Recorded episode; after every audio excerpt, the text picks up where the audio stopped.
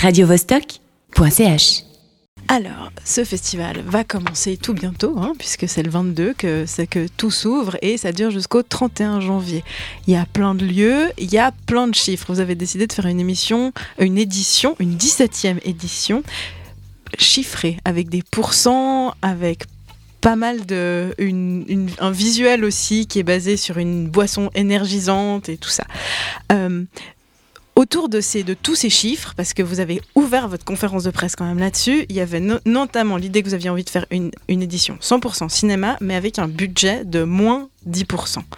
Euh, vous êtes les premières à avoir euh, eu droit, on va dire, à la coupe budgétaire euh, de, de ben, des différentes subventions qui sont, qui ont, qui sont tombées à la fin 2015. comment est-ce que en dernier moment, on, on, change Est-ce qu'on doit modifier? Comment on fait pour gérer un, tel, euh, ben, un tel séisme en fait dans un budget quand même assez important au départ? Alors juste pour préciser, le 10% c'est uniquement par rapport à la subvention de la ville de Genève, donc c'est pas un 10% sur l'ensemble du, budget du festival. Et euh, naturellement une euh, baisse de subvention de, de, cette taille-là à si peu de jours de festival, on peut rien changer actuellement. C'est juste après le festival qu'on va devoir faire des choix assez drastiques. Euh, bon, ça sont variables. Hein. Ça peut être euh, mettre plusieurs personnes au chômage technique de, nous-mêmes. Ça peut être euh, creuser, creuser un déficit et voir comment il sera remplacé l'année prochaine. Et donc ça suppose une, double économie de deux fois cette somme l'année prochaine. Mais quoi qu'il en soit, de toute manière, il faut qu'on entame des discussions très rapidement avec le magistrat pour voir qu'est-ce qu'on peut trouver comme solution parce que ça nous touche, très directement. On ne peut pas se retourner, contrairement peut-être à d'autres manifestations qui auraient peut-être eu quelques mois pour pouvoir préparer ce, choc. Bon, et si on va du côté, on va dire, positif, vous avez quand même une, édition, une 17e édition, donc c'est un festival maintenant qui, voilà, dans trois ans, c'est les 20 ans, ça, compte pour un festival, il y en a quand même beaucoup qui ne tiennent pas le choc, pas aussi longtemps, euh, avec euh, une variété du cinéma qui, moi, m'impressionne toujours, et puis qui montre des films qu'on voit pas qu'on ne verra pas forcément ailleurs et autrement en Suisse. Il y a toute la question de la distribution, euh, notamment, euh, on en parlera peut-être un peu à un moment donné, euh, ben, un film qui a énormément, qui a, fait, qui a eu un succès critique énorme à Cannes, The Lobster, et vous êtes les seuls les premières à le distribuer, quoi, à pouvoir le montrer en Suisse. Qu'est-ce qui, alors dans toute une production, hein, ça va être diversifié peut-être pour commencer, comment est-ce qu'on choisit? Qu'est-ce qui, va décider un film plutôt qu'un autre dans un contexte déjà de, pour la compétition, disons, pour à suivre, la grande, la grande section du festival qui fête ses 10 ans? En fait, euh, c'est très simple. C'est-à-dire que on est, essentiellement deux à, faire ces choix, à faire cette programmation, euh, et on suit euh, finalement nos, goûts personnels, la mémoire qu'on a de ce qu'on a déjà montré aussi. Donc toujours cette idée de mettre en perspective et par rapport à des spectateurs qui nous suivraient déjà depuis plusieurs années, et par rapport au fait de, trouver des spectateurs neufs qui découvrent peut-être ce cinéma. Donc c'est un mélange entre, entre des considérations extrêmement affectives et extrêmement personnelles. Euh, on est deux personnes, donc on, se retrouve sur certains films, sur d'autres on n'est pas forcément d'accord. Enfin voilà, donc ce, choix et cette, euh, cette, cette discussion qu'on a autour des films se, perd de cette manière-là. Mais comme on n'a absolument pas euh, de contrainte de passer des films pour la première fois, même si on a beaucoup de première euh, suisse et même européenne. On n'a pas cette contrainte de la première, on n'a pas de contrainte euh, entre guillemets politique. Euh, la seule contrainte qu'on a, c'est effectivement que le film nous plaise, qu'on pense qu'il peut intéresser un public, qu'il n'a a priori pas été montré et euh, qu'on arrive à l'obtenir. Donc en fait, tout ça est, finalement euh, assez complexe, c'est-à-dire le choix de départ est très simple. Euh, à l'arrivée, ce qu'on finit par, obtenir et à pouvoir présenter au public je ne vois, c'est un peu plus compliqué, comme vous le disiez, il y a d'autres considérations qui entrent en ligne de compte qui ne nous appartiennent pas du tout. Mais en tout cas, le choix, c'est pas, pas pas ça qui est un problème. Alors si on, on, réduit le champ, vous avez euh, donc cette section 99% euh, addictif, la section à suivre, euh, avec des choix, notamment ben, il y a l'indétrônable Happy Chapong Vera Cool, dont je suis très fière d'arriver à prononcer le nom, je vais vous le dire, qui a deux films, donc il y a du cinéma thaï, il y a du cinéma de la Corée du Sud avec Hong Sang-soo, qu'on n'a plus besoin de présenter non plus. Il y a le The Lobster dont j'ai déjà parlé, mais il y a aussi du cinéma estonien et croate, du cinéma taïwanais. voilà, il y a il y a beaucoup.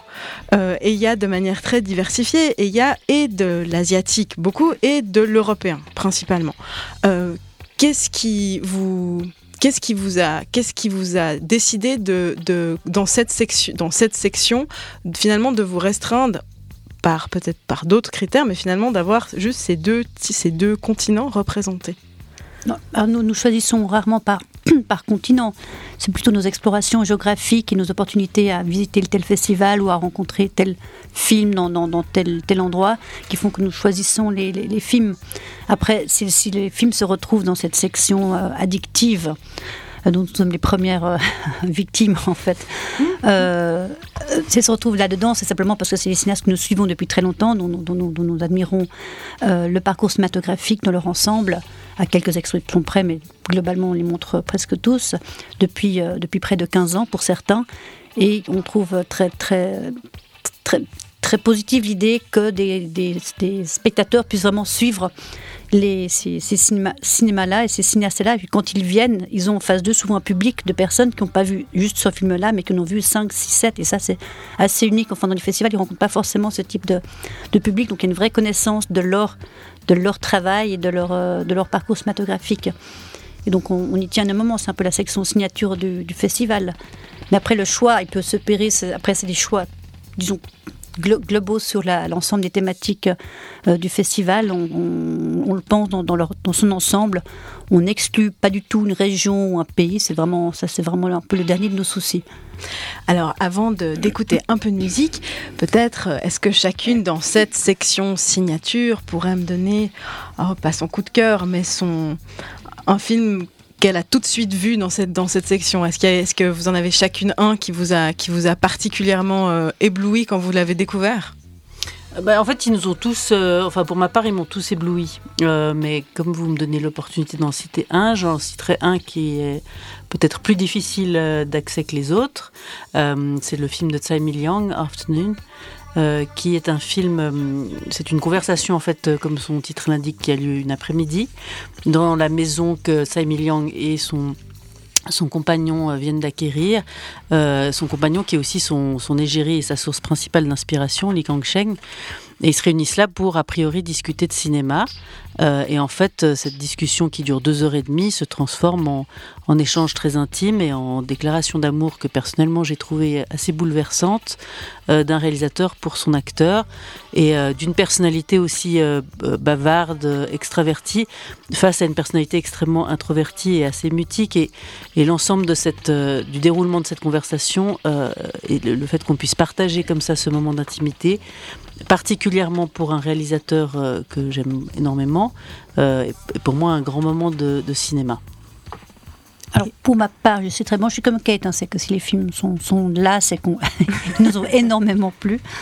Euh, je citerai le film Vers l'autre rive de Kyoshi Kurosawa, qui part d'une une idée extrêmement simple, c'est comme un moment donné, il y a une femme qui, qui rencontre son, son... Elle est veuve depuis très peu de temps et elle rencontre de nouveau son mari. Et ce qui est très beau et très troublant dans, cette manière euh, qu'il a de filmer, c'est que la personne, le mari, le revenant, le fantôme, on ne sait pas très bien, il est en fait entre deux, il n'est pas encore vraiment parti, il est juste entre la, vie et la mort. Euh, il a une attitude tout à fait naturelle, il, enfin, ils discutent ensemble, ils mangent ensemble, et ils décident de partir et de faire un, voyage pendant lequel ils vont encore pouvoir se dire certaines choses qu'elle n'a peut-être pas eu le temps de dire. Et le film raconte vraiment ce moment du, deuil. On aurait peut-être encore juste souhaité dire deux, trois choses, avoir cette opportunité-là. Et, ce, et cette, euh, le luxe, en fait, de ce petit moment supplémentaire auquel on ne s'attendait pas. Et pendant le parcours du film, on, rencontre d'autres fantômes, mais c'est pas écrit dessus qu'ils le sont. Donc on est, on est tout le temps en train de se poser des questions sur le statut de chaque personne et où il en est, où, il en est de sa vie. Et que du coup aussi, que les personnes mortes, en fait, finalement, participent à la vie. Puis toute cette manière d'aborder le, le deuil euh, à, travers ce, prisme des vivants est absolument magnifique et très beau. Alors, je reviens toujours à cette conférence de presse où vous étiez heureuse. Vous aviez vraiment l'air enjouée du fait que euh, vous y avait eu des beaux films pour rentrer dans cette érotisme d'art et d'essai, hein, parce qu'on n'est pas non plus dans du cinéma, on va dire, de seconde zone, il y a quand même une volonté artistique, et qui avait aussi une idée de film qui glissait, notamment des films, un thriller, peut-être que l'une d'entre vous pourrait m'en parler, un thriller qui devient finalement un film sur les corps. Oui, alors je suis pas très sûre du film auquel vous faites référence, parce qu'il y a beaucoup de films qui, euh, qui glissent d'un genre à l'autre. À Matame. Oui, ah oui.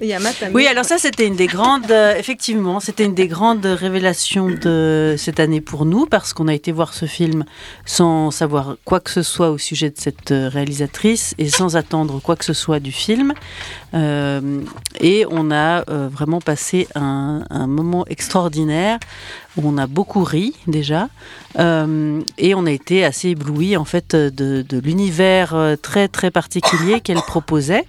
Euh, ça commence effectivement un peu comme un film de genre plutôt un peu cheap même, et elle suit comme ça ce groupe d'adolescentes et une adolescente en particulier dans un, territoire comme ça, assez d'habitation relativement modeste, comme ça, mais toutes ces jeunes filles se retrouvent très régulièrement dans une espèce de no man's land qui est encore livré à la nature, au beau milieu de la, ville. Comme ça arrive parfois dans des, comme ça dans des quartiers où il y a une partie qui n'a pas encore été euh, euh, construite.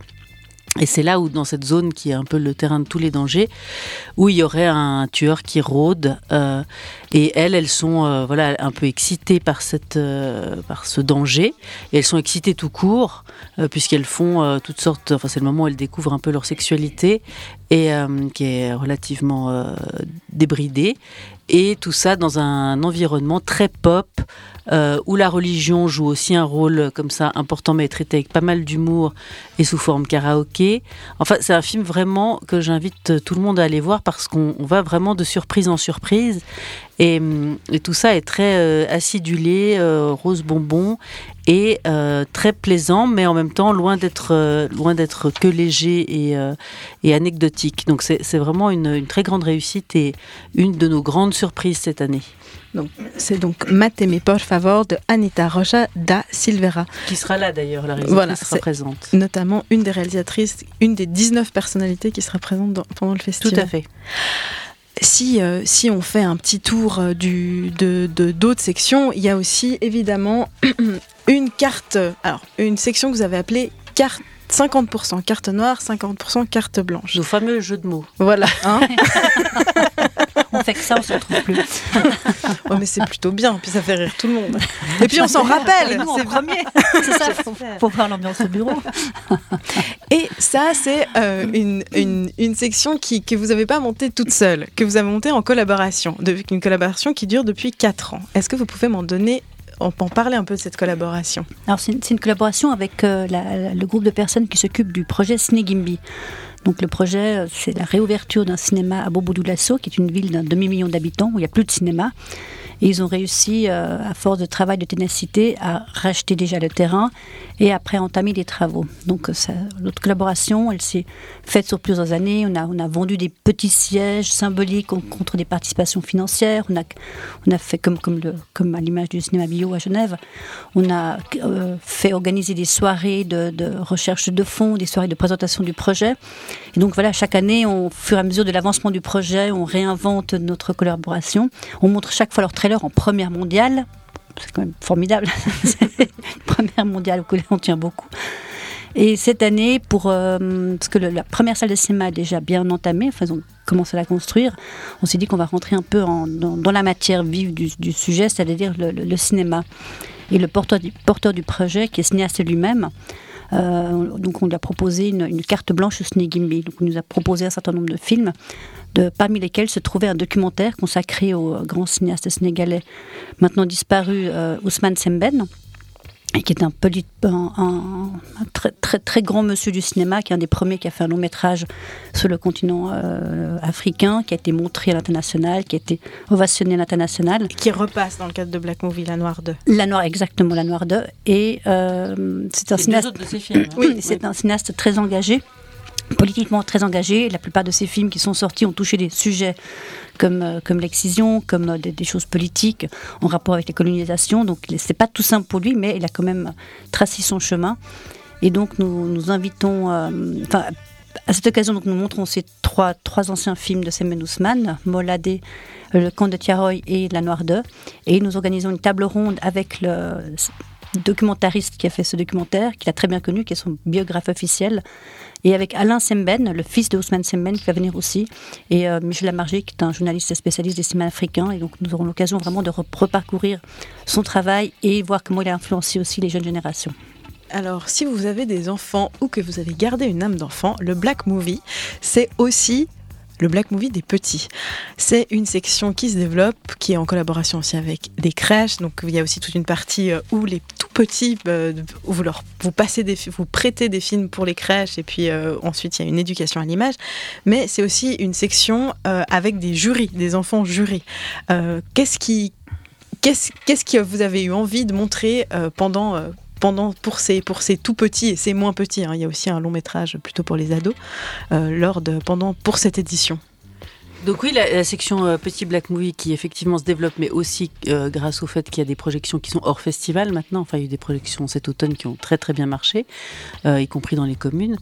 donc c'est un, c'est toujours dans cette volonté de transmission et de d'éducation et d'ouverture d'esprit, comme on le fait à l'égard des adultes finalement, parce que le cinéma est quand même un, formidable outil aussi d'ouverture d'esprit et de, de, de, comment on fait pour attiser la curiosité. Donc c'est clair que les enfants euh, n'ont enfin, aucune raison qu'ils soient en reste.